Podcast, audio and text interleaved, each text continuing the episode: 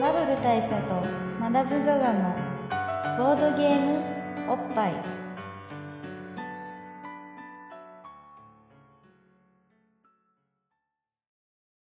バブル大佐とアダム・ザ・ザのボードゲームおっぱい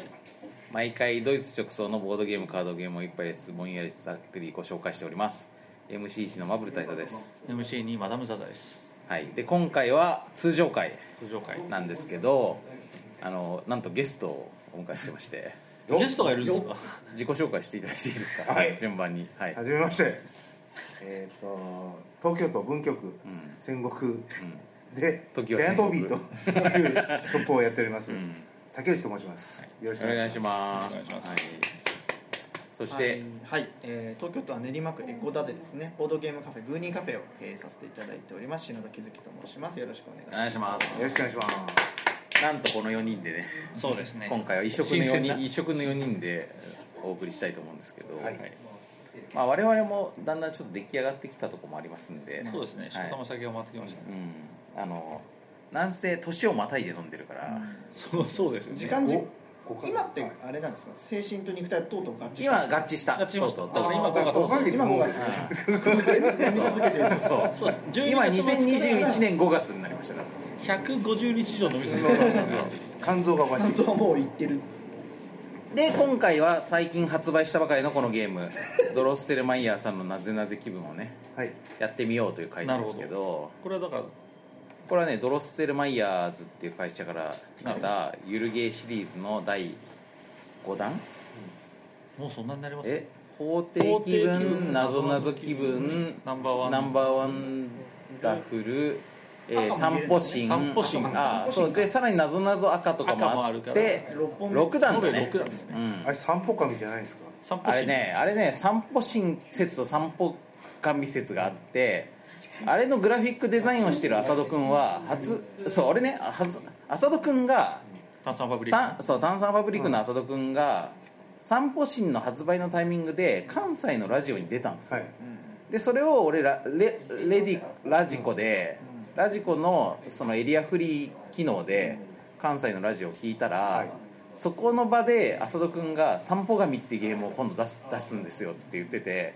えってなって散歩神なの今まで一緒に作ってたのに浅戸君は散歩神だと思っていて俺は散歩神だと思っていたっていう呼んだことなかった俺ずっあのとね散歩神だと思ってたよ。そうだからずっと俺もテキ散歩神ずだっっとたねと思ったテキストチャットでしかやり取りしてなかったのああなるほどあじゃあもう全部漢字変換されそうててそうそうそうそうそう俺はボッパイでうん散歩神って言っててあ音読みと思 ってなるほどなるほど僕も散歩神派ですけどうん、お客さんも割と両方います、まあどっちもいいのかそうそうそう、まあまあまあまあどっち諸説はある諸説ああるるゆるゲーだし諸説あるそうそこも緩いということでねでまあ新作のねなぜなぞなぞ気分ならぬなぜなぜ気分っていうのがなぜなぜ気分ですそうなぜ気分このゲームはですねランダム生成水平思考ゲームというジャンルで、まあ、謎謎気分と同じ方式で上の句とく下の句の組み合わせでウミガメのスープみたいな水平思考ゲームを無限に作れるっていうゲームなんですけど、水平思考ゲームってのはどういうゲームなんです水平思考ゲームっていうのは「ウミガメのスープ」っていう書籍が有名なんだけど、まあ、要するに何なんですかねあれ難しいですよねか、まあ、例えばウミガメのスープでいうととある日なんかある男がうんレストランでウミガメのスープがあるっていうんで食べたらその翌日にその男は死んでしまいましたみたいなうん話、例えばねそうですねまあ、みたいなでこれはなぜぜだろうみたいなことに対してまあいろいろとんちを聞かせて推理をしていくわけですけど裏にストーリーがあるんだけどもそうそのストーリーがどういうストーリーなのかを推予察想ししてていく推そ察うしていくっていうことですねでウミガメのスープはあのもともと GM が必要なのゲームマスター的な人が必要で、うんはいこの人はまあその全部わかってる人ねそう真実を知ってる人が一人いて、まあそうですねこのわかん人ないに人いろいろ質問して進めていくんですよ、うん。でその男がウミガメのスープで死んじゃったのは、そこに毒が入ってたんですかとかつってまあいろいろ聞いてってその謎を解いていくという、で最終的にこれこれ真相はこれこれこういうことですねっつってその通りですっつったら終わるみたいな感じなんですけど、もともとは親が全部知ってる親がいそうそうてそう子がいて子は親に質問をしてイエスノーで答えてみたいなことイエスノーわからないみたいに答えてってことですねただこの謎々気分は GM がいないので、そして誰がやるんですか真実ももともと決まっていないのであーそれは神様がやる神様がなるほどこれが神様ですサイコロイエスノーと書かれたら6面ダイス、なイエるスほど3つノー3つみたいな感じですか、うんなえっとねイエス4つノー2つかななるほどあイエスになりがちな、そうというような仕組みになっていてこれを使ってあのーいろいろ質問しながら謎を解いていくというゲームなんですけど、まあ、このゲームねあの出自がちょっと変わっててもともと考えついたのは僕じゃないんですようんああなるほあのふすまさんっていう人がねブログで「水平思考ゲームはサイコロ振ってランダムにやっても意外と面白いということが分かった」みたいなブログを書いてたんですよどうんでそれを見たひ人がでしかもその時その福島さんが友達と一緒にやってて上の句と下の句をそれぞれ考えてでその意図してない謎を謎謎を作り出すということを2人でやってたの、本当これそうでそれを見たボードゲーマーたちが「これウミガメ気分じゃん」っつってああ言って気分を言ってくれたんだそうそうそうそうでドロッセルマイヤーズから製品化したらいいんじゃないみたいなのをツイッターで言ってるのを僕が見かけてああそうおなんだそれってなってでね面白そうってなってでこのふすまさんっていう人に連絡取ってで連絡取ったらね現役東大生だったんですうよ、んまあバトマンはいい、頭が欲しいですねそうまあ時代は東大だね、うん時代は東大です、松丸これから松丸君からこれからの時代こはれからの時代東大が来る可能性がありますね東大の東今大まので来てなかったもんね来てたような気東大が再評価される時が来るそう東大が最高学府と呼ばれる可能性があるあるある出てくるうん今後ね東だからねみんな気づいてないと思うけど東大にいる人は頭いいっす頭いい気づいてないかもしそれうなそういけそうども俺は気づいたけど、今後掘り起こされてくる可能性がありますね、でそ東大のポのテンシャルそのふすまさんがかんのと一緒に、じゃあこのゲーム作りましょうよっていうことで一緒に作る、んということでまあちょっといろいろお題の内容とかあのなんかこう上の句と下の句の組み合わせ方とかそういうのはかなりアレンジしてるんですけど、まあおおむねそのブログが原作になってるというね、まあ思想はそこだというブログ原作のゲームという珍しいパターンです、というわけでまあとりあえずやってみるのが一番ねじゃあやってみましょうよやってでもみましょそうの場でやってパッと収束するような感じなんですそうそうほどほどに酔ってますからねそうでしかもねこのななぜなぜ気分、まあ、シールシールがついてるんですよでそのシールの中にえっとサイコロに振ってろく専用の6面ダイスを作るというシールとあとコインの裏表に貼って専用のゲーム用コインを作るというシールがあーついてるんですけどこれだからコインでやると2分の1の確率になあーるイエスとノーがでサイコロでやるとあの4対2になるというふうに、ババランスが好きな方で遊べるようになってて、コインで遊ぶ方が厳しいゲームなんですよ、そうですよね、うん、脳脳の確率が上がるあるからねまあ、脳だと収束性が低まるわけですそうそうで我々はやっぱりこの厳しい方でああなるほど行きましょうかははいいね、我々はやっぱそんなゆそんなぬるいことやってらんないんで了厳解でしすい、うん、ゆるゲーとはいえ、はい、こっちで行こうと思うんですけあどはいじゃあまずお題を作るお題じゃあ行きましょうか紙の行句きますちなみに上の句と下の句とと掛け算すると2000種類ぐらいのお題が出ることになってるんですけど、さらにサイコロ次第で展開が変わるんで無限と、無限ということなんですねある夜女は恐ろしい夢を見た次の朝目を覚ますと見知らぬ男が世界を滅ぼす魔王となったなぜだろなんかまあ割とそりゃそうだろうかもなくもないぐらいでしたうどうですかある夜あ ある女あがまりにも繋がって くるなんか悪悪夢を見たんだよねまをあ見て悪夢を見た素直に考えるのはまあその予知夢みたいな知らない男が魔王になる夢魔王になる夢を見たじゃあその夢自体がそもそも魔王に男が魔王になる夢を見たのかどうかを聞いてみましょうかそうですね、そうですねおうおうじゃあそんなこともはいはい男が魔王になる夢を見たんですかですかノーの違ったそういう夢じゃないんだよねそれサイコロみたいなの転転がすんですかそう大体こうもうちょっと回転させた方がいいねうんコインをサイコロみたいに振るとそんなにそんなに変わらない回転なんか回転あじゃあこうやってコイントスすればいいわけそうだねポポイインントトスス的なことをするのがいいじゃあピンピンピン係やだからピーンってやってピンはいいピやンとイエスでしたあイエス、うん、じゃあその夢を見たってことじゃあもうだいぶ近づきましだたいぶ近づいたねほぼ正解予知夢だってことじゃあ女は予知能力があったと女は予知現現実でもそうなってたってこ現とトラウマあそのそういう予感を感じたのかなこ夫がすごいお夫が魔王夫あいやでも見見知知ららぬない男だ見知らぬ男だ見知こらちならいの男がでちなみにこのゲームどこの段階で終わるかっていうと全員が納得いったら終わなるほどる ねで全員が無理と思ったら迷宮入りってことになるんですじゃああれかなどこに疑問があんま疑問ないこのゲームちなみにこのゲームお題ができた瞬間にそりゃそうだろっつって終わることもありなまるすほどねまあはい若干今現状それがそ近うい状だよ態ね、うん、じゃ魔あ王だからな魔王魔王の夢を見たんでしょうじゃあだから女が女がよちょっと何かしらの予知的な能力があってそれを正夢として見たんだろうということで、いいいいでですかも、まあその女性心配ですけどね僕ちょっと悩みどころっていうか、なんだろうここっていうポイントがあって、うんあのその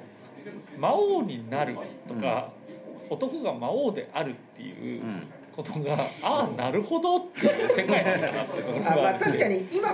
この女性がいわゆるそのなんだろうこの現代と呼ばれるものあ確かにねこの世界じゃないかもしれないもんね生きているのかそうじゃないのかは結構大事な部分ですね、うまあ、確かにななろうかいじゃないのこれなろうかいななろなろっぱなろっぱでの出来事ですかあ違うね違うんだってことはやっぱり我々の現代社会、うん現代社会なのかな、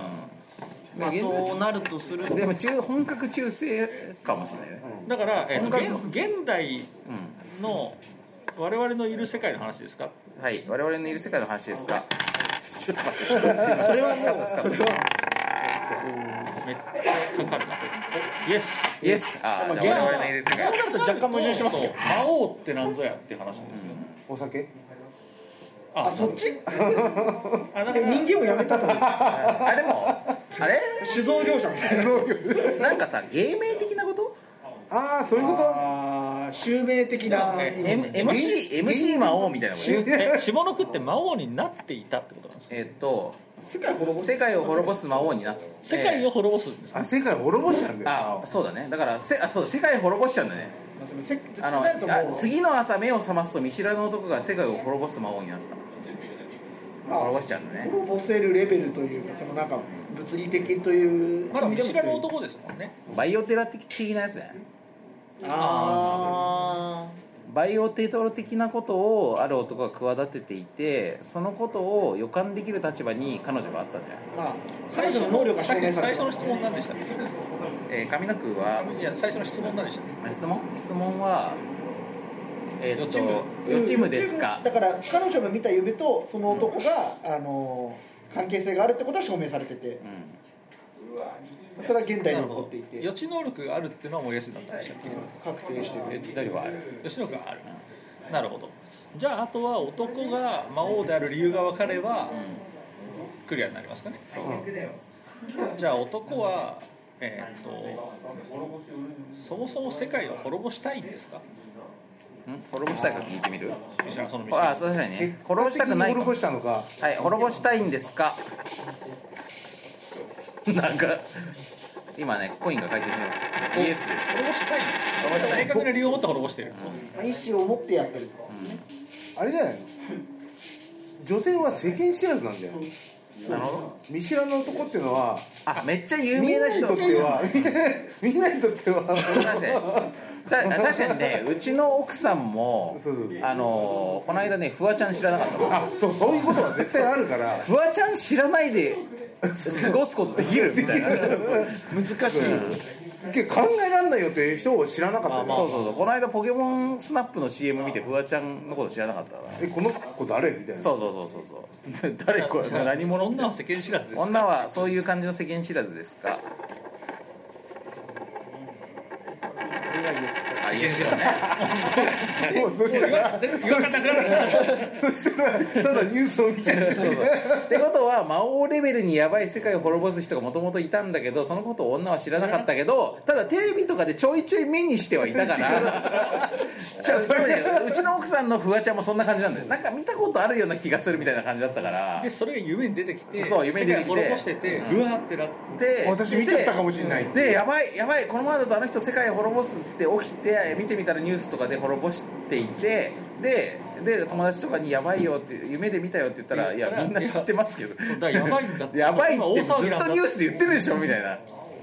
そういうことだよもうちょっと勉強しようってっていう学 がっていうことです最か低限テレビは見ようという話ですか、いやいやはい、はい、謎が解けました解けましたこの要領でここの要領でこの要領で数々これチュートリアルそうチュートリアルねこの要領で数々の謎を解いていこうと思うんですけどはいじゃあ次の謎名探偵ですよ我々ねですねうんあの体は今後体は体体はおじさんこれが心は2020年何も変わってあんまり変わらなないいおじさんですはいはい名探偵おじさんです名探偵おじさんですねある資産家がはい自分がガンだということを知ったあはいそして数日後一瞬にして消えたなぜだろうつながってるようでつながってないですねそう、 まあ、あきのまず消えんから人はまず消えたっていうのがどういうことかだよね消えたのが比喩表現かどうかまあ消えた物理的なユーズアルサスペクツわかりますわかんないあの映映画の行方不明みたいなこあのね一瞬にして消えたっていう表現があるんですけれども、あのまあ存在ごといなくなっちゃうっていう、とあ元からいなかったことになるみたいなそうそうそうもう存在がいないはいはいという意味で陰謀系ねいなそうそう陰謀系というかもう権力かもしれない、画でかいじゃあでかい組織的なものに消され切りた口にしましょう、えーその男資産家が住んでいる国にうんがん患者はいるとされていますかなるほどなるほどすごいちょっとだいぶだいぶ陰謀感が出てるあちょっと待ってねはいその資産家が住んでいる国にガンガンジャはいるとされていますかあイエスだねいる世界ですねということはそれが原因で消されたわけではなでいはなさそう、じゃあさやっぱ物理的に消えたのかそうそうせそう認識として抹消されたのかみたいなそういうことまあそれはどっちだからですね物理的に消えた消えたんですか物理的に消滅したんですか物理的に消滅したという意味ですかノーだ物理じゃないわつまり認識的なことだ、外人としては消チュ滅ンって消えたわけじゃない意味的な消えた意味的な意味的うんなあとそれが行方不明行方不明とかそうね行方不明と行か方不明と社会的抹殺とあるよねまああとまあシンプルに死まあまあ死亡亡も単純に死亡のことを消えたあという言い方ただ一瞬にして消えて一る瞬にしてたからねまあ、手段として消息を絶ったっていう確かに、うんじゃあどれで聞くかじゃあちょとりあえず社会的抹消から聞く、社会的抹消ですかあの人むずいいねこれ何を回すのが下手すぎるこれね酔っ払いに向かない方式ではありますよしかもこれ長いのよ今コインをかけてこう回転させたんですけどイエスです社会的に抹消されたんだじゃああがんを宣告されたらなぜ社会的に抹消されるのかということじゃあこの質問どうですか、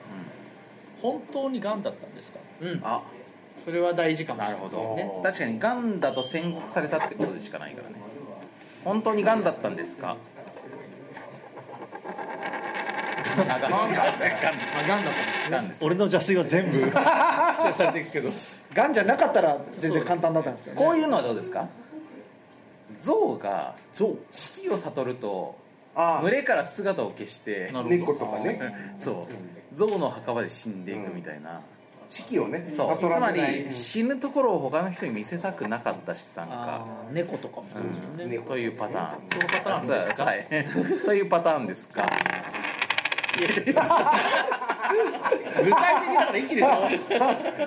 就活じゃないですかいやだからそれでさそのなぜなぜそうだったのかでねあと一なぜ見せた瞬くなだかけはったちょっとこの資産家がね繋がってないですよね一瞬一瞬にしてでた消え一瞬にして 確かにたでね一瞬にしてシュッて消える物理的に確かに消さなきゃいけない一瞬がすごいキーだね一瞬にして社会的に姿を消すずだからだからそう資産家だからこれ資産がないとできないもん、資産によって絶対そのあればできるのかレベルですから一瞬にして一瞬にして社会的に姿を消すにはどうしたらいいのかってことですよねうん、つまり次元的に何月何日の何時をもって私のデータを全て抹消しなさいみたいなことを企ててることができるんじゃない Google に友達いるんじゃないですか Google に友達がいる Google ね人間って Google アカウントで全て管理されてるんですもよう大体管理されてるそうかじゃあ指針だからえー、とこの資産家はうん自分の本人としての情報をうん一瞬で抹消したうんんですかみたいな聞き方そうだねそしてそれは Google の仕業ですそうねそうね Google それ入れると Google じゃないパターンがあるからそれ一回飛ばしましょうじゃああの個人オンラインの個人データみたいなものを一種にして抹消したという意味ですかどうかなあノーだわむずくなってきたねむずくなってきたそもそもこのあ消え消でえたも女物理で消えたんじゃないのそれって女その女性ってのは物理で物理じゃないあ物理じゃないあ概念として消えたってことは分かっているその人って人本当に人間なんだあ元からこれ重要なポイントだわ資産家シックスセンスみたいガなンだけど資産家はガンを宣告されてる別にガンガンは実際ガンだったんだけど人間じゃなくてもなれなるますなる人じゃないとそうその人じゃ資ない産家は人間です かちょっと待ってノー来たわ人間じゃない人間じゃないってなるともうそもそも社会的な抹殺っていわゆる普通の死ですらまあ野生の動物だとしたらほぼ認識されないに近確かくになる確かにしかもし、まあ、女性の動物で資産家っていうのはないかもしれないけど AI じゃない初音ミクみたいなね、うあん AI るいあはガン細胞 VTuber そ的のな VTuberVTuber ガン細胞そのもの治それは 何自分がガンだということったってこ知性を持ったがん細胞をあ自分 がガン自分がガンだということを知ったってガン細胞してたがん自認したってことかがん自認してガン細胞が哲学的な漫画みたいなそうで自分は平凡な学生だと思ってたけ思ってたどなある日え俺ってガン細胞なの俺自身ががん細胞だったと思ったところで切除されちゃったんじゃないかそれで消そのえたタのちょうどそのタイミングで、私は慎吾みたいなえこの資産家とはガン細胞ですかすごいこれは壮大だどうかよな急に壮大になりましたけどこれイエスっぽいぞ脳そだ んなわけないだろそんなことないじゃんそんなわけないそんなさすがにそんなことはないですよ飛躍しすぎた感じありますちょっとやりすぎだよね SF だからやっぱだからだからやっぱ初音ミクとか絆愛的な AI AI とかそうデジタルル上のバーチャルな存在としてですかあイエスだねやっぱそう今バーチャルは消えますからね消えます瞬間でじゃあこのがんとは何なのかというとこだから資産家ががんを認知した時にずっと愛していたその AI ロボット的なサムシングをもう消したって消こしと自分のことを覚えてるとずっと覚えてなきゃいけないから辛いだろうから消してあげたあだから資産家でもの人資が産家自身が消えたわけだからあそうだからじゃあ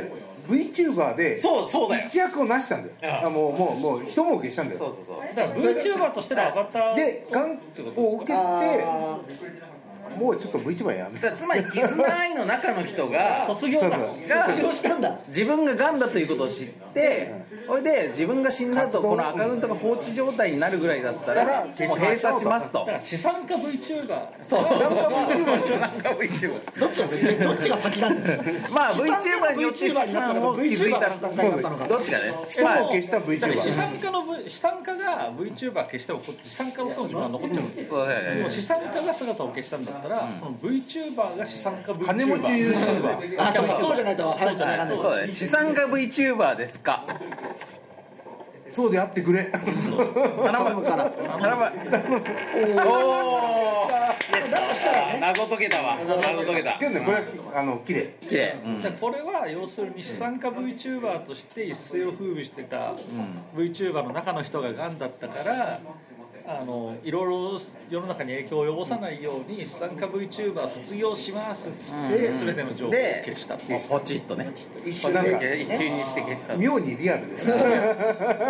これ納得感がどっかで起こりそうな絶対何かに起きるいやこれ未来予測だねこれは起きうる未来です起きる未来です非常に良い推移だっいや今のは名作でたす名作ですねじゃあ本編に出てきても良さそう次のお題次のお題いきますある女がパーティーに出かけたその会場で彼女はノーベル賞を受賞したなぜだろうそれノーベル賞受賞者じゃないんですかノーベル賞パーティーだったんじゃないかな 一応それを聞いてみてそれじゃなかった時が問題なんではいじゃあそのパーティーはノーベル賞の授賞式ですかまあじゃあはい解決解決これは謎そうだろうな謎を謎をついて解けたそうだったんですそうですこういうこともありますねルンルンですねそうだろうなとま思っあ、でもこれたんですけどねあの謎を掘り起こそうと思ってからあの深読みしようと思ったらストーリーどんな付けされますそうまあそうだねどんだかならロビみンんな納得いくソンかどうかだよねその家には誰も出入りした形跡がなかったしかし住人は自宅が全壊したなぜだろ順えう 自宅がだからそのその家には誰も出入りした形跡がなかったんだけど、しかしまあ12話を考えないとしたらまあ、自宅が全壊したとだからまあ外から破壊したんだろうまあいなみんないなくなったから壊したんじゃないのかなって、まあそういうことになりますよねじゃあみんな そだこの人はからむしろむしろそうなのかな破壊する予定だったからみんなに出入りしないでくださいねと言って、うんちゃんと勧告したっていううんということじゃないですか。ですかノーだわ。そうじゃない。失敗する予定ではなかった、たまたまだたたままたたままじゃあ災害とかですかねうだから出入りしなかったことと全開したことの間にどう因果関係があるか。じゃあまずそれ聞きましょう因そう果だ関係ありますそうだね。あないって言われた時ですよ、はい僕ら破壊だから何でもありですからそこから人が出入りしなかったから全開したんですか。どっちかな。うまい違うわ。大変だわつまり因果関係がんな大い。変大変ハプニングつまり巨大巨大隕石用意してきたじゃあなんで全開したかですまあ、全開したのがそうね隕石だとした場合、巨大隕石が落ちてきたんですか もうこれだと本当にまあしょうがないよだけでもすうねね隕石違う違うそんなことじゃないさすがに直してこないから確かにそん火事じゃない火事火事火事はい火事ですかもう要因探すだけのゲームになっちゃ火事がないそんなことしない地震地震地震ね 地震です かもう違う多分あこれね神様が言ってる言ってるそんなことじゃないそんなわけでそんなわけじゃないもうちょっと考えそるんなことじゃないあー確かに俺らの発想が踏み込んだというねうドリフのセットだったうんなるほなるほどどドリフのセットですかドリフのセット人と出入りするんじゃないかなでもあでもドリフがないからね気もうづかずにドリフだと思われてただからドリフはもう終わってしまってであ悲しいなで長さん長さんとかいろんな、ね人が死んじゃったりね志志村村さ志んとかね村さんとかいろんな人が死んじゃった上でそまだ残っていた中ドリ本フさんあのセたりがッセットあがのでもこれ引っ張ったの 紐を引っ張ってでもやっぱちょっと猛録しちゃって、あセットのことをもうい自分の家だドリフは俺の家だ思ってたんですよだから家だ家ではある家ではあるもみんなはセットだと思ってるから出入りはしないし、じゃあ高木さんからとかもそそううそうだあの人はかわいそうにっつってもうあのセットのこと家だと思ってるのよっつって、うんそこしといてあげましょうってなったんだけどなんかボケたんでしょうねでオチがついちゃってあーボケをしたことによってで最後ガーン最っ後てにセ崩れットが崩れてたっていうことじでゃないですかなんか音が流れてそうそうそうそう、うん一瞬にして崩てれたてんでてすよてみたいなのが流れて終わえっーってえーってなって中本さんは多分びっくりしたでしょうえなんでえ誰がボケたのそれで誰にしましょうかまあ中本さん高木さん高高木さん高木さん高木さん高木ブーがボケた結果ですか イエスイエスだねもう決まったそういうことだダメだこれやだうんダメだこれは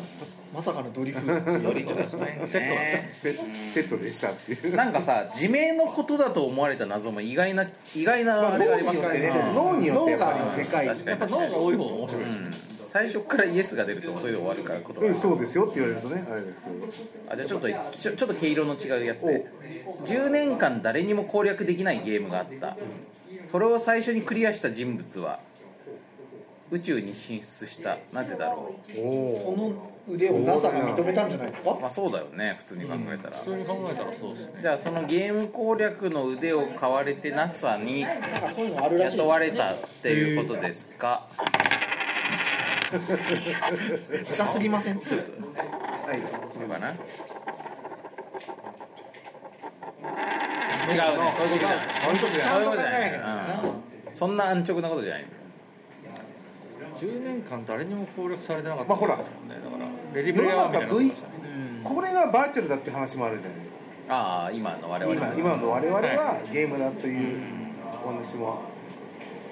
なるほどねそれをだクからリアしたことで死んだってことですかそれを真のあれじゃない宇宙進出が始まるというあの君たち宇宙地球人がそのレベルにい達すたるしのた方そうをそう待っていたそう待っていたんだ幼年期の終わりみたいなそうそう感そじうで藤子不二雄の短編で見ましたあけどそうそうそうありますよねなんか気づいてしまったんだねみたいな、うんそう気づきですよね、だからもともとだからそのゲームが気づきを得るための試練だそったうだね扉扉だったんですそのゲームがそういう気づきを得るための扉だったんですかそうかなこのイエスを求める感じのそそんなことないそんなことじゃないよ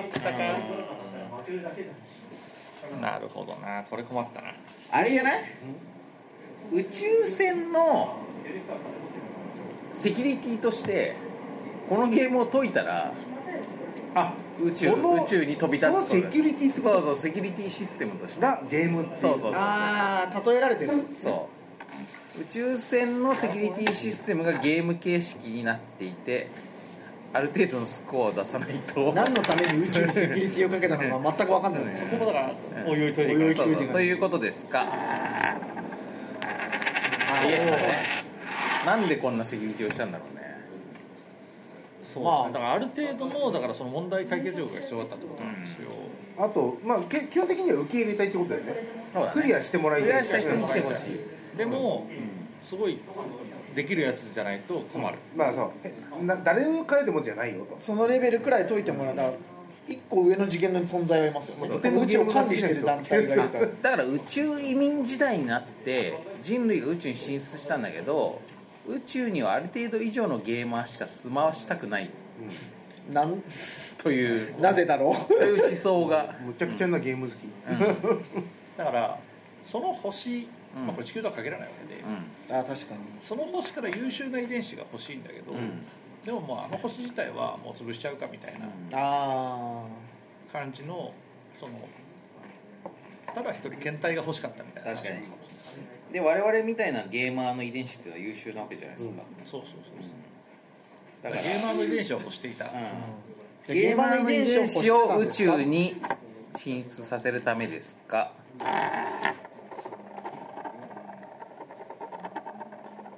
イエスいらないそんなことじゃないいらないいらないいらないいらないわいらないろくでもなかっ逆か地球にゲーマーはいらないっていう考えた方なるほ どこれはある10人に1人しか入る 除外できないんで確かによっぽどゲーム作ってるやついやだからはま魔王的なもうそいつをバンしたいだから勇者 そういうそういうことができない勇者だから本人はそれと知らないでゲームをしてクリアした瞬間にバーンこう宇宙宇宙に宇宙排に 除した排除されるはい宇宙にゲ地ー球マがいーらなかったって宇宙にゲーマーをパージするためのシステムですかいやこれ発想の転換だなこれがイエスだからイエスだこれがイエスだから悲しい話やでこれはやっぱりゲーマーからするとディストピアですからねまあでもあまあそっかえ今日これはありえますよ、まあまあまあ諸悪の還元はこういうとこから始まるみたいな質問だっ確かたに確かに、うん、だからゲームが世の中を悪くしてんだみたいなこと言う人はそう今もいるからだから極論そういう難しいことをクリアしたものはもう本当いらない、まあそうですよね賢いやつはいらないみたいな考え方ありますしかもさ10年誰も解けないっていうことは、もう10年ぐらい前にほとんどのゲーマーはもう宇宙に送られちゃって送られちゃって死滅してんだろうね死あー確かにそうですよねだからこれを解ける人間がただただこの10年間いなかったこれ一本でね悲しい映画ができます、まマスターソードみたいなね多分このシステムができた当初はガンガンクリアしてガンガンパワーそうそうそうそうバシッバシッなったんだけどもうそれが何十年も経って、まあ、最後のゲーマーだよね人類最後のゲあーとマまあー変に生まれちゃってとこ潰してくるってことですよねだけどこれ SF のオチとしてはすごいいいよね、でもこれ本当にあの、まあ、ある話って変ですけど、このこれをクリアしたものには栄光が約束されるみたいな、ことを言っておいそのてあのまあ、昔よくあったなんかその過酷な地に移民を送るための広告みたいなもんで。それで優秀なやつはそう栄光が約束されるからクリアしてねっていうのでどんどん排除してた可能性はありますよ、確かにいいよいいそ映んな画ことだったかディストピアですよだから残るものはエンディングが苦い映画、意外そっちはそっちで楽しくやってるのかもしれないですけどねまあ宇宙行ったに先は行ねった先ででしかもゲーマーたちが宇宙で独立国家を作って今度地球に攻めてくるみたいなことまあそうでしょうねだって頭まあ天才集団そかうらそそう強いやつらだまあみんなジャミラみたいになってる可能性もあるんで、それがジャミラだったっていうああみんな水に弱くなって帰ってきてる可能性もありますけどじゃあ次行きましょうかはい無限ある女が教会で懺悔した彼女の夫は財布を盗まれたなぜだろ盗まれたのに懺悔したんだこれは済なんだんかじなゃかなひねりいがかあないやでもこれ女が懺悔して夫が財布盗まれてるるから、まあまつまり女あが、これは一個にはこの女が財布を盗んまあそれはだ聞こう可能性がまずあるよねまあまず聞ここれは当然考えなきゃいけない可能性だから一応ね、そのノーだと彼思う女が夫の財布を盗んだんですかノーそうじゃないよかったわそうじゃないだからなんか別の罪なんだよねう、まあ、夫と妻って言ったら、まあ、もう一人男が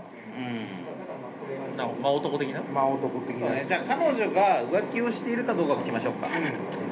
じゃあ彼女は浮気をしていますか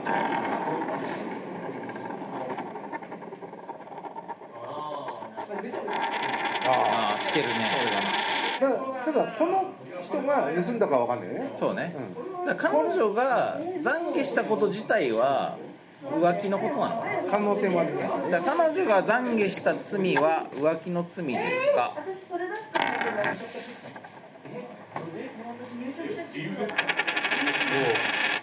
ああイやエっスだぱりそこに対してはそっちの食材なわけですねからそれと財布が盗まれた件がどう関係してるかね、時系列どうなんでしたっけ盗まれたのと懺悔したのえーある女が教会で懺悔した彼女の夫は時系列関係ないんだな財布を盗まれたなぜだろうだからまあどっちがまあ先けかどはねけどああそうじゃあそこ確かに懺悔の結果盗まれてるかがあるから、えっと、財布を盗まれたほ方が懺悔よりも先の出来事ですか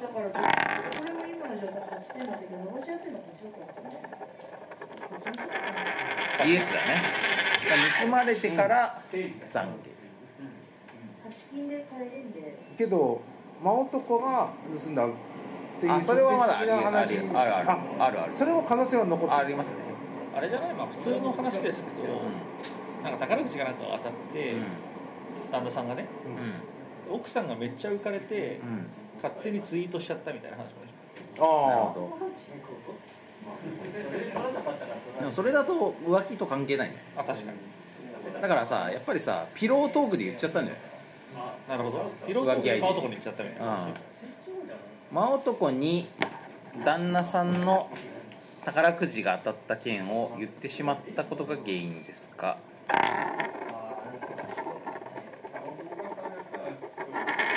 違そんな単純な話じゃない、ううんあやっぱり財布に忍び込ませるものといえばうん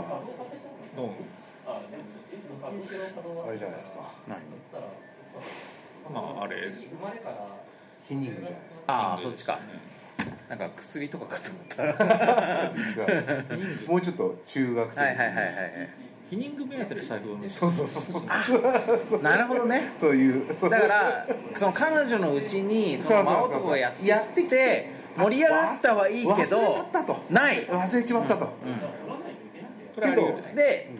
なんかそういえば旦那が財布の中に持ってたようなみたいなことで使いもしないはいはい、使いもし な使いいもしないのに、ということで財布を盗まれたんですがこれも悲しい話だなそうだね財布財布あそうだ悲しい悲しい話だわ切ないな男も女も悲しい、うん、ね避妊具欲しさにですよ、で男を男はでずっと使うでもなく財布の中に入れてたりヒニングがねけどこの女性は浮気をしたことに懺悔してるのなんかすごい複雑ですねあれじゃないでだすからか財布を盗んでまで財布を財布ごと避妊具を盗んでまでそんな詳細浮気じゃをあだからずっとセックスレスだったけど旦那はやろうと思ってたんだなということをこの財布が盗まれたことによってだからうその浮気をと相手の男がさなんかあの財布に入ってたよっつっておめえの旦那の財布に入ってんじゃねえか入ったよってことによってあまだそういう気があったんだみたいなそれどっちと取るの破壊と再生みたいな話それともざざ本当に懺悔みたいな話あのもう戻らないいや本当だからはよくうまくなってたはずなのにみたいな、やこれ破壊と再生の話じゃないその残業だったらそうで彼女がだからそのあれじゃない財布をさまたさ旦那にさ改めてプレゼントしてその中にヒニングが入ってるそしたらもうおめえ関係あんだろうって なんで知ってんだよ ってまあじゃあやそっぱこは夫婦間は難しいな難しいね、ううんんそういうこともあるちょっとほろ苦いほろ苦いですだねからあのヒリングの代わりにあの OK っていうメモがああなるほどねイエスの枕的なイエスイエスっていうメモが入ってそうそういいかもねねなんならさこのコインをねリングの代わりに入れておけばこれイエスの枕の代わりにイエスのなり ますこねイエスのコインとして使えますからイエスのサイコロでねイエスがあの3分の2イエスが出るそうそうそうだから皆さんもこれをね夫婦生活に使ってもらってもいいですよいやこれはね、いいかもしれないですねイエスの枕なんてう、んあれ家に置いてあったら不自然ですから確かに確かにでもこのイエスのサイコロイエスのコインだったらうん子供たちが見ても、だってあこれはだなってぜあなぜなぜなぜこれなぜなぜそうなぜなぜ気分やったんだよっつって、さっと置いたのが、イエスイエスさりげなくねさっとそれをうん奥さんが脳にするみたいな切ない切ない切ないなそれはいやこれいい大切ですね、うん確かにねこれはだから皆さんにもそういう使い方もイエでスきのまダイすスでそういう使い方できますんでそうやってカタカタ両親がやってたらそういうことかなと思って最後に振ったらあ運に頼ったんだなっていう確かに確かになんかねお前はイエスお前確かにね夫婦でこれを振って決めるのもありだよ、うん一緒にありですね、うんまあ、でこういやいういや生いや活、コインにしなさいっつってう ん、まあこ違う確かにの西確かにダイスにするとイエスの確率が高いからねコインにする でもあのだから気分として例えば嫁さんとかが「うんいやダイスでいいよ」っつってこれいいいいでしょあーなんかいいですねこのこの微妙な機微ろく体ファジーファジー感がいい確かにねその別3に分の2ぐらい確率自体をちょっとプールを変えるだけっていうねそうそう、うん絶対じゃないんだよねうん絶対じゃないお互い絶対じゃないでもその奥さんはゲー旦那がムコイでントスしようと思った瞬間にダイスでいいよっていうのはなんかいいじゃないですか、いやもうすごいすごいグッときましたすごい急に急になんか恋心がゲームデザイン的なリテラシーのある奥さんです、うんありますねそうね ありますちょっとこっちのプールでいいよそうそうそう決定確かにを変えるわけじゃなくてサンプラでいいよそうそう母数を変えるという調整ねうんそれはなんかねいい関係性な気がしますねいいですよね21でもああいうのもいいん世じ紀ゃないあのコインで決めようぜっつって決めたんだけど、実はこのコインを両方ともイエスになったあ ああなるほどみたいなのもあるよ、うんありますねあありますねあとリロール券があったりあり あおダイソだーだ旦那か 旦那が言うかにもよるんですよじょあの奥さんが「えリロールしていいよ」っていうのか「いやリロールさせてこちょっとリロール券お願いしますいやでもさその奥さんがジャラーって振るんだけどその中から男性い奥さんが振るのくいくつかピックして ピックして保存することができるんだけど奥さんがそれで振り直してなんかバーストが脳が出いちゃやうそこまでいったらすごいねガチゲーマーいやだからそのねこの大豆のその最終的にイエスが出てる数はでいどこまで OK かが決まるんですよ、ああなるほど一緒に寝るはいですねそう添い寝添い寝とか添い寝ダメなんですよいやそれゼロだと添い寝もダメです添い寝がダメな夫婦があるんです1か個イエスが出たら添い寝で2個イエスが出てたらなんかイチャイチャするとこまでありみたいな感すごじいそう世知辛いですねそうそうそうでもさそのダイス8個あるんですけど全部で、うちうち7個が揃うと子作りができるんですよああなるほどね 可能性やば いむずってむずそれを夜な夜な真剣にやってる夫婦はすごすぎますねうわー迷うっつってこういやそれをちょっとそうこれをちょっとちょっと待って考えさせてみたいなえこれダイスって全部何内訳一緒っつって確認する そうあとあの諭吉を吸わせるためにリロール券 が発行されるっていうご地獄みたいな話して いるや諭吉関連は結構夫婦であるじゃない夫婦間ではい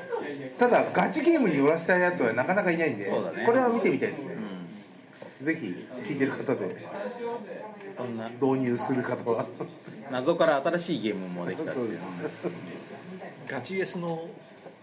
ゲームはなかなかないですねそうだねゲーマーズイエスのそうですねゲームみたいなことだね、どうですかえゆるゲーとして有限として そうだよなゆるイエスのゲーム、ちょっと対象年齢かな対象年齢高いいやよねもう、んそこはもうあれですよ R18 になる確かにねまあ本当にニーズが限られてますけどいろんなルール入れときたいですよねクルチャーバリにいろんなルール入れときたいまあ判断を1対1で判断を決めるための判断に困った判断に困ったためのゲ ーム大使使って前にさ俺がさあのなんかスペインかなんかのお土産に買ってきたさ四十八って大四十八手ダイスみたいなうんダイスを振ってどこでするかっていうああタイがそうとかもあるし車の中でとあかそういうのもあるそういうこともうもう本当にスペースみたいなそうそうそうそうそうそれどこでどの形でやるかみたいななんかさスペイン人ってどうもボードゲーム超しないみたいで全然ボードゲーム売ってなかったんですそうなんですそうだから俺意が外ですねスペインを旅行してる中で唯一見つけたボードゲーム的なものがこの48手ダイスみたいなやつだったんですスペインってミニチュアゲームのミニチュア作るのはメッカなんですよあそうなんだメッカです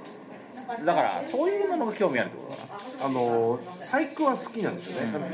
でだから器用な人も多いんでしょうけど、まあ、あの大ハンマーの昔からの手作りのあの手であのミニチュア作ってる頃の原型紙めちゃめちゃスペイン人多いですへえだからまあで造形めちゃめちゃリークも多いなんだなあうん、なのんか人たちねリークしちゃうんですよリークリークあのそうなの口が新口が発売口が軽いっての新発売の前に出しちゃうわか る、うん軽そうだわ確かにいやだからねやっぱねお同じその旅の中でオーストリアとかに行ったら、一気にいきなり売り始めボードゲームショップめっちゃいっぱいあったんでやっぱドイツ語圏は強い、ああそういうのは絶対あるでしょうね、うん、国民性があると思うからでスペインも同じように多いと思ってましたうんなんか俺が見た感じだと全然なかったっすねまあ地方とかもあるかのかもしれないけどねマドリードとかには全然なかったね、なんか多言語展開でそんなにスペイン語が目立つ感じもない確かにただミニチュアはペインターも多いんですよ、ペイントペイントが上手い人も多いへすごいすご腕ペインターもスペイスンペタインがーも多多いいですねえなるほどねだから造形にちょっと寄ってるかもしれない、うんヒでストリカルミニチュアみたいなうんやつもそうですよあそうですね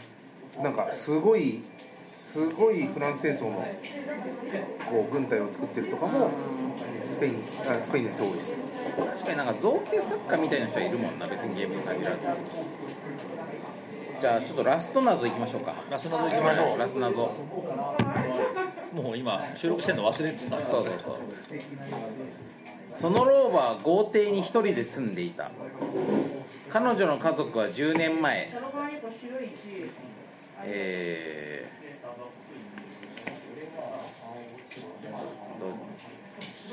ーどうおちおちよ夜も寝られなくなったなぜだろう ちょっとよくわかんない、え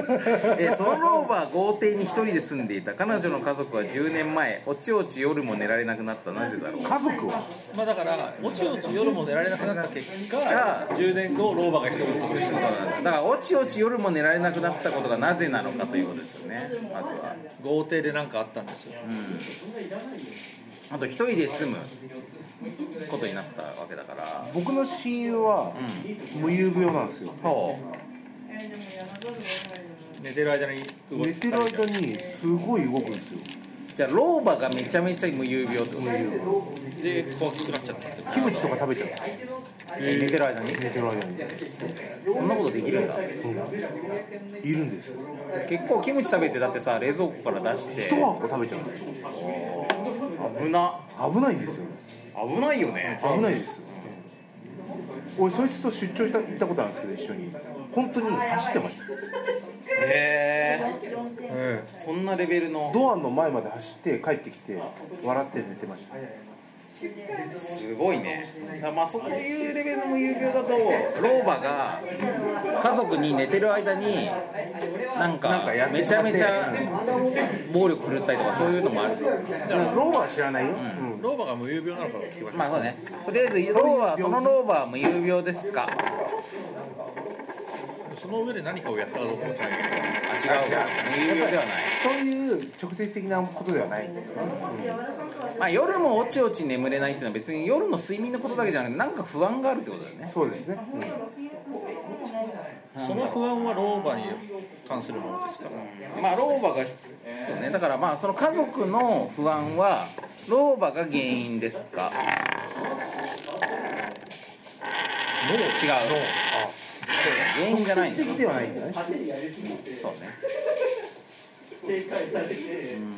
老婆以外はだから家に問題があるの確かにそれですじゃあその豪邸自体に何かもん理由がありますか情的なね十音とかシャイニングみたいなねああね統治的なんだよねじゃあ原因は老婆にありますかそれからあ聞いたかじゃあ家族家族家族に原因がありますか違う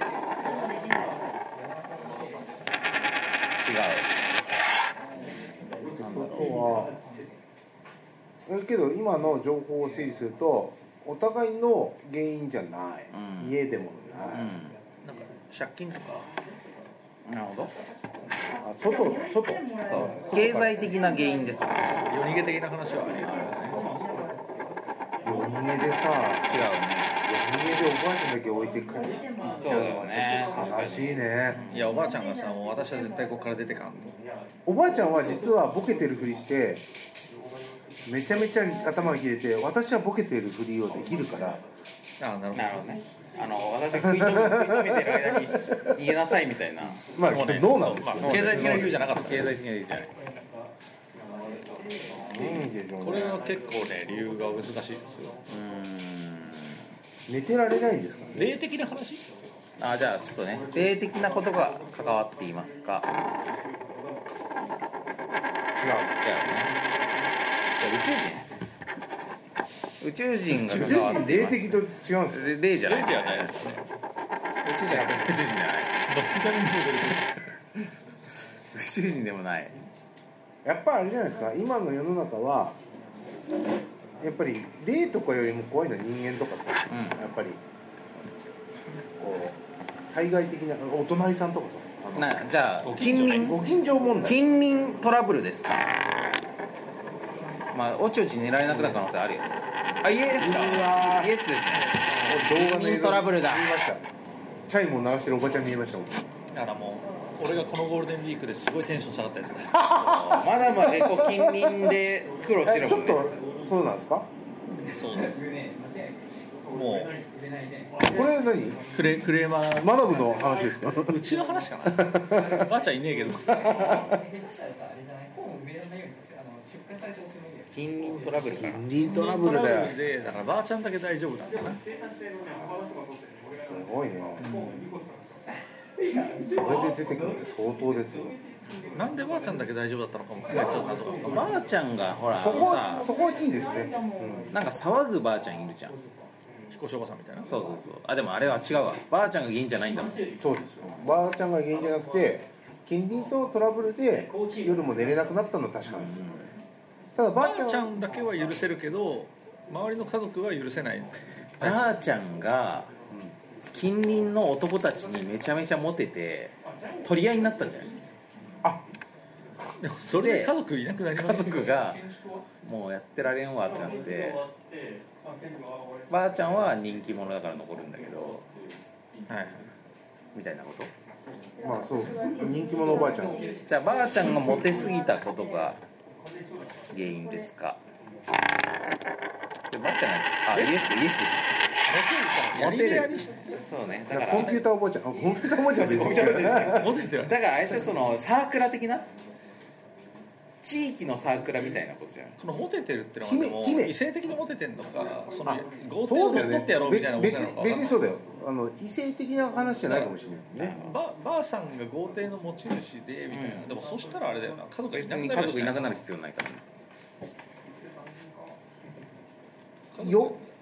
あのこれ近隣トラブルって言ってるけど仲が悪いんじゃなくてばあちゃんが呼んじゃうんじゃないですかああ周りの人はねうん確かにそうウいうェ人いるウェよルねカムすぎる毎日宴会したりとかして、うんなるほどなるほどじゃあ近隣住民を家に招き入れすぎた結果じ家族が住めなくなったんですかあイエスまあそれパンダが原因なような気もするけどそれはねこれ僕小学校の時に友達ん家毎日行って楽しくて毎日行ってたんですけど毎日おやつ出てきてたんですよ、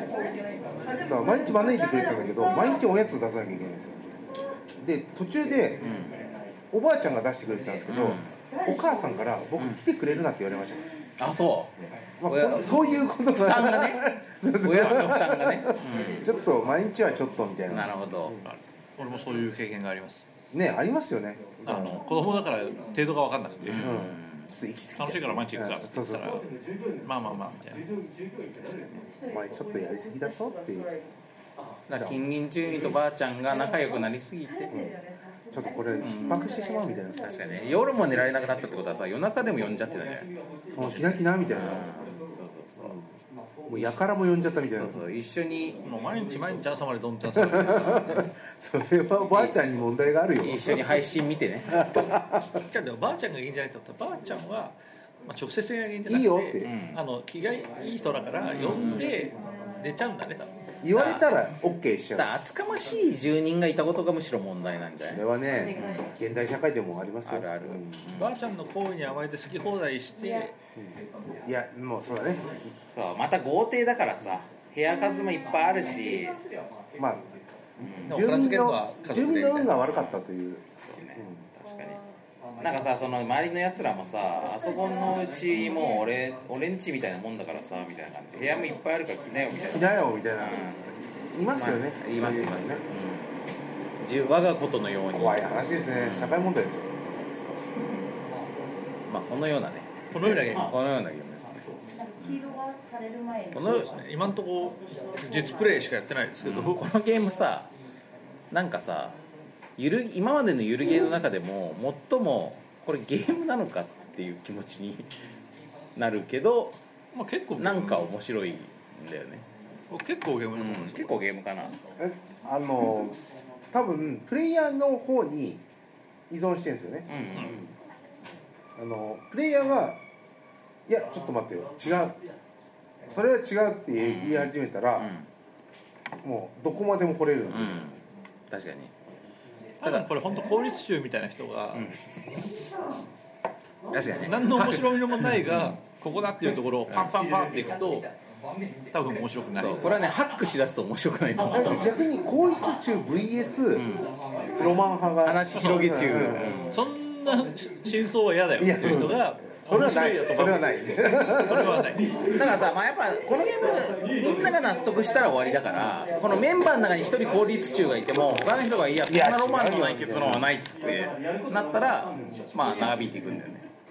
だからこれだからガチゲーバリアントとしてもう合議制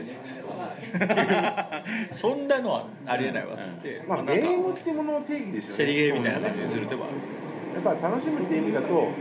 全然成立しますからね、協力ゲーだからねう実はでもやっぱこの神が決めていく感じがいいですねうんそそっちかってなうる問答無用でねしかも神ってさ何も気使ってくんないからさこっちの方が面白いとかそういうのすらないからねん、けど飲み会には本当にいいんじゃないですか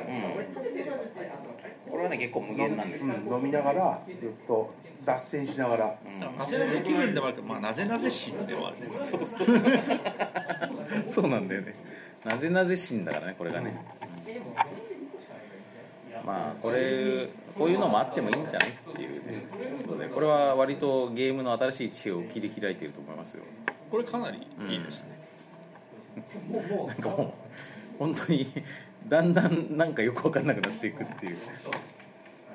ゆるゲーム来るとこまで来たなと散歩シーンの時にもう来るとこまで来たなと思ったんだけどさらに来るところまで来たねそうですねどんどん極北にだけどもさ散歩シーンってあれ,、あれみたいなもんですよねあのなんだっけララランドえっ、とランダマイザーじゃないやあーまあラえっ、と勝手な勝手な土地を Google マップで指定されて、そこまでの旅をしろみたいなうあそんなのあるんですねああるんですよでそれでなんかあの遺体とか見つけちゃって大変な事件になったりとか、まあなんですけどまあそういうことですよねそうそうそういうことですだからまあ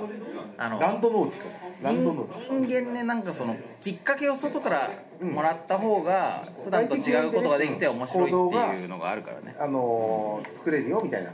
お話ですよねまああとねこの散歩シーンやっててコツはまずやっぱりなんか自分たちがこうであってほしいとか、こうだったらいいなみたいな方に話を膨らましていくのが面白いかな、あとね小刻みに質問した方がいいですねあの完全に作り込んだ決め打ちの話を聞くだけだと、まあそのうん、イエスじゃっつっあてじゃあ終わりだみたいなで逆にノーってなった時にもうどうしようもなくなるから確かにプレイングのコツとしてはそうそうそう小刻みにイエスの振れ幅作っていった方がで分岐させていくみたいなさそういうプレイの仕方がおすすめですねまあでもこれはかなり逆に言うと遊ぶ人たちのプレイヤースキル次第で面白くなったりつまんなくなったりするというものこでれもあはるでしすねなんかやった感じちょっとあの答えのないインサイダーゲームみたいな感じもありますね そうだね確かにでね不思議なことにっていうか俺思ったんだけど俺もウミガメのスープもまあまあ好きなんですけどウミガメのスープみたいな水平思考ゲームやってる時ってなんかだんだんさ本当に謎解いてるっていうよりは作者の意図を推察するみたいになまっあてくるんですよ、そうなりますよねうんなんかこういい作者が考えてるわけだからさ意外に考察しますよねそうそうそうそうでこれの場合作者がいないからこっちの方が本当の謎解きに近いんですよまあそうですね、なんかいろんなこと検証して結果が出てじゃあこうなんじゃないかみたいなまあなんかより論理的で科学的という側面もある、というところも面白いところですねトライアンドエラーのゲームですもんねもうで時にはもうじゃあなえ無理じゃんみたいに詰まることもあるんだけど実際科学とか研究だってそういうこともよくあるからね、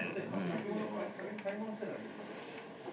というようただなまあ今やった感じうん結構人間のイマジネーション時代でう何とでも着地するそうそうあのさなんかなんか前にそのアナグマっていうボードゲーム集団がいるんですけど、アナグマと一緒にこれのプレイ動画を YouTube で配信したんですよ、まあ、それ今アーカブもあるから見てもらうといいんですけど割とプレイしてる割と初回プレイの方で宇宙人が出てきてこれ宇宙人の仕業だったみたいな感じになってからなんか宇宙人を出しすぎるのやめようっていう、 その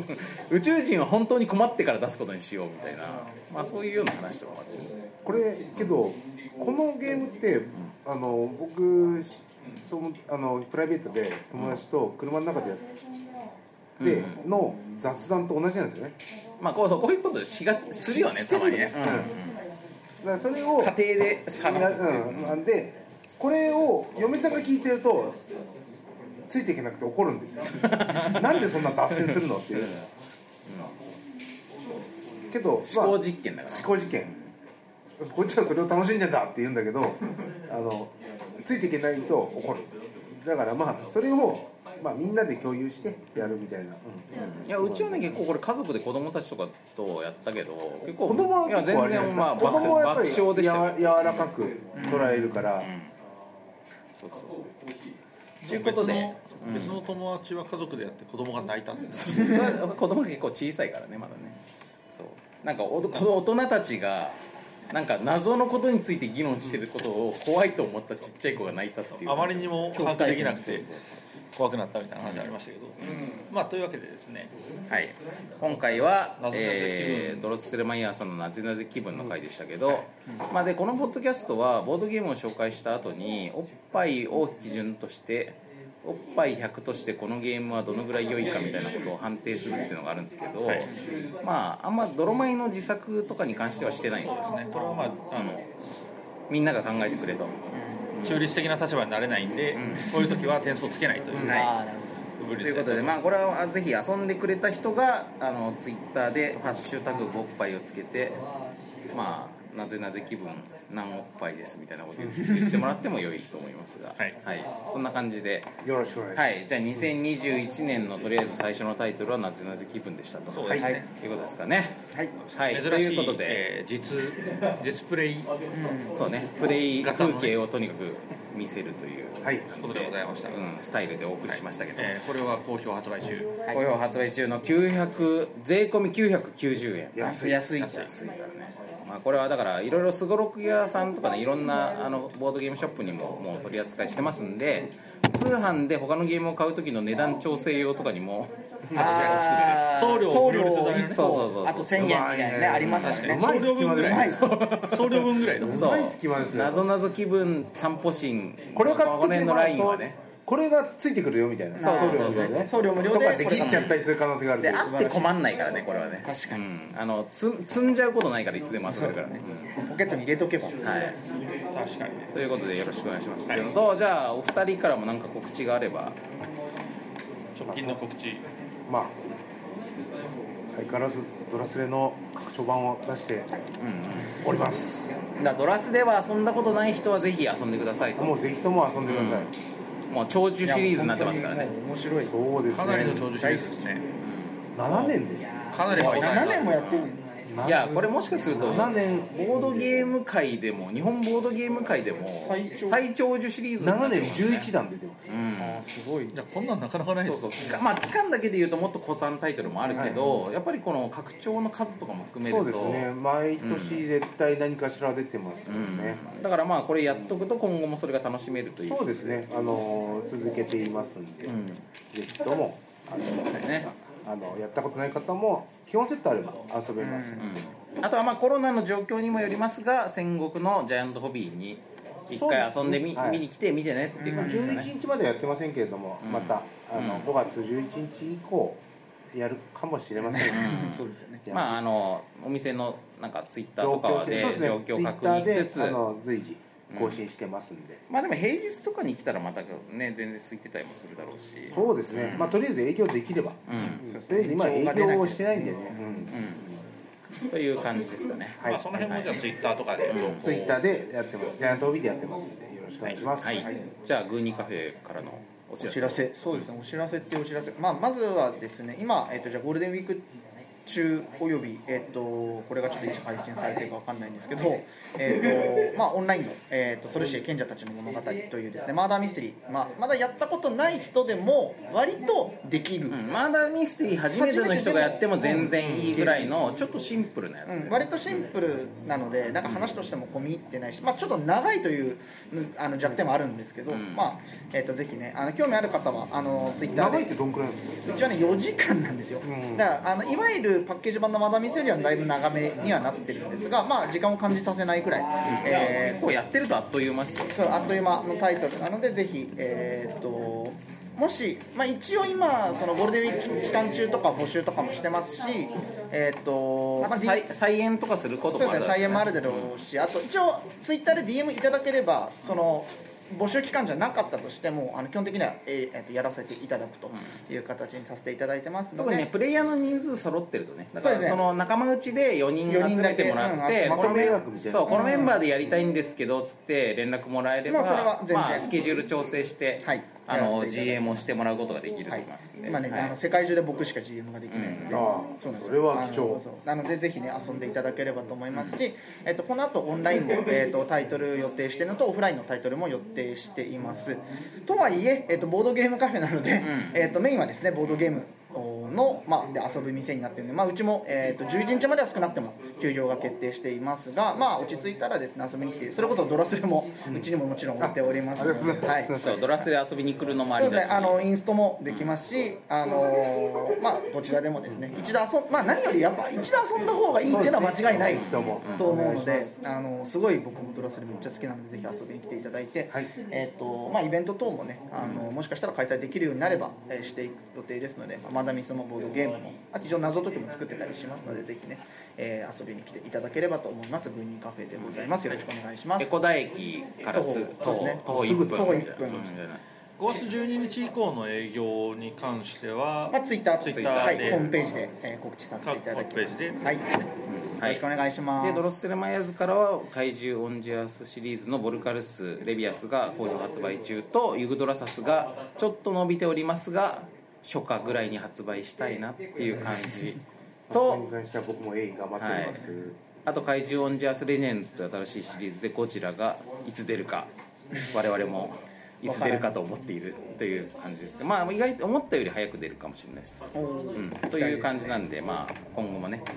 あの応援よろしくお願いしますという感じですかねはいそうですはいというわけでですはいね、というわけで、えーはいえーにせあれですね、あのドロッセルマイヤー、ー去年去年の忘年から続いてきた、はいあのー連作はい三部作、三部作はい、あーこれで一応終わりという、はい